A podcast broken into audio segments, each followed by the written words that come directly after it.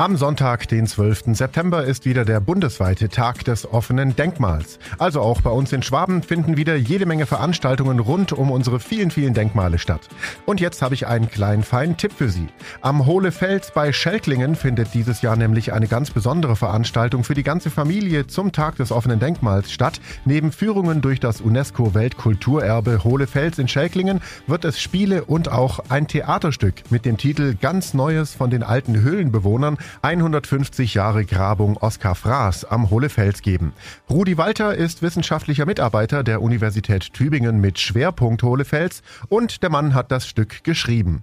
Worum geht's denn in dem Theaterstück? Über Oskar Fraß. Oskar Fraß war ein Wissenschaftler im 19. Jahrhundert, der im Hohlefels die ersten Ausgrabungen vor 150 Jahren gemacht hat. Und gleichzeitig hat er auch geologische Gutachten gemacht, zum Beispiel für die Bahn die damals auch gebaut wurde, und für die Albwasserversorgung. Was hat er denn so ausgegraben? Der hat im Hohlefels Knochen von Höhlenbären und von Mammuten und Wollnashörnern ausgegraben und konnte dadurch beweisen, dass Menschen schon mit eiszeitlichen Tieren zusammen gelebt haben. Deswegen ist es so was wie der Urvater der Archäologie in Deutschland. Ich wollte gerade sagen, damit hat er auch ein bisschen den Grundstein für deine Arbeit gelegt. Jetzt hast du eben dieses Theaterstück geschrieben. Wann geht's los? Wie viele Vorstellungen gibt's denn am Sonntag? Da gibt es eine Internetseite dafür, Tag des offenen Denkmals. Und da kann man sich dann unter Schäklingen anmelden für das Theater, das um 9.30 Uhr am Bahnhof in Schäklingen beginnt. Dort schauen wir dann das alte Stellwerk an. Das ist auch ein Technikdenkmal. Von dort geht es dann mit einem Shuttlebus an den Hohlefels, wo Oskar Fraß schon mit der Kutsche vorfuhr. Und er lädt dann die Leute ein, um mit ihm Funde zu machen im Hohlefels, so wie man das früher gemacht hat. Wobei dann auch die heutigen Ausgräber da sein werden von der Universität Tübingen und natürlich ihm dann sagen, dass es heute so nicht mehr geht. Und was sie gerade eben im Hohlefels finden, Hohlefels ist ja Teil des UNESCO-Weltkulturerbes und sagenhafte Funde auch noch nach den Grabungen von Oskar Fraß gebracht. Und von dort geht es dann weiter an die St. Afra-Kapelle, ein mittelalterliches Kleinod in Schäklingen, ans Stadtmuseum, wo eben eine Fraß-Ausstellung gerade läuft und noch an das historische Pumpwerk in Teuringshofen, ein Teilort von Schäklingen, wo man vor 150 Jahren das Wasser 220 Meter den Berg hochgepumpt hat, damit die Orte auf der Schwäbischen Alb endlich mit Trinkwasser versorgt worden können. Die mussten vorher Oberflächenwasser trinken, das in Zisternen gesammelt wurde.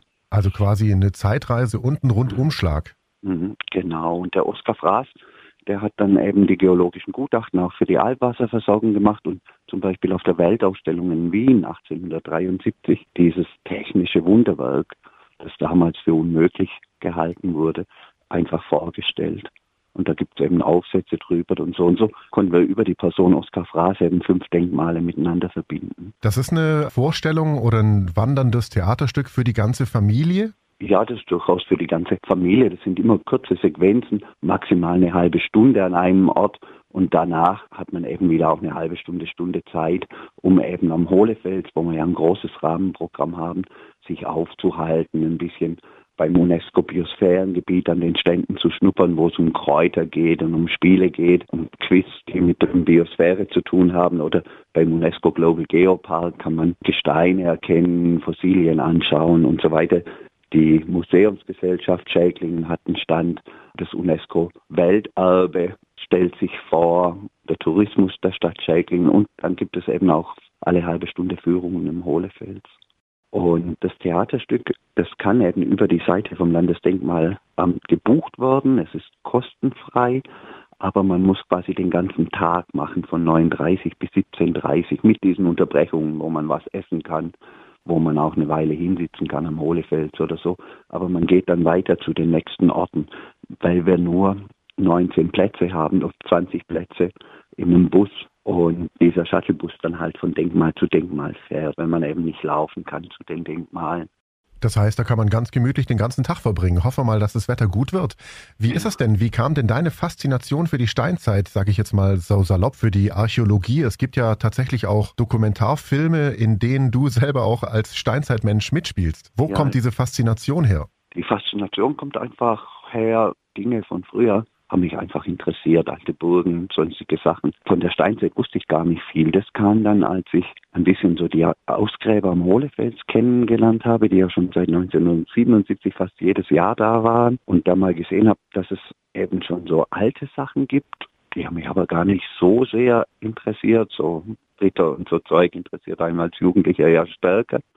Und als ich dann aber in Tübingen angefangen habe zu studieren, sah ich ziemlich schnell, wie faszinierend eigentlich die Steinzeit ist, wie lange die war und was für eine tolle Familie das da auch ist an der Universität, wie vielseitig und wie naturwissenschaftlich das ausgelegt ist. Und das hat mich sehr fasziniert. So kam ich dann in diese Urgeschichte, in diese Eiszeit und weil ich eben praktisch veranlagt bin und dann diese Dinge nachgebaut habe, kamen auch nach und nach so diverse Filmsender auf mich zu. Das heißt also, du hast ein Stück weit auch dein Hobby zum Beruf gemacht, oder? Das klingt ja. so ein bisschen wie so ein riesengroßer Abenteuerspielplatz, auf dem du dich so richtig austoben kannst. Ja, das ist schon, tatsächlich bin ich da in einer sehr, sehr glücklichen Position. Ich habe mich lange Zeit durchgekämpft, selbstständig mit Erlebnispädagogik und Museumspädagogik und Ausstellungsbau ein bisschen und habe jetzt aber seit diesem Jahr sogar an der Universität einen festen Lehrauftrag.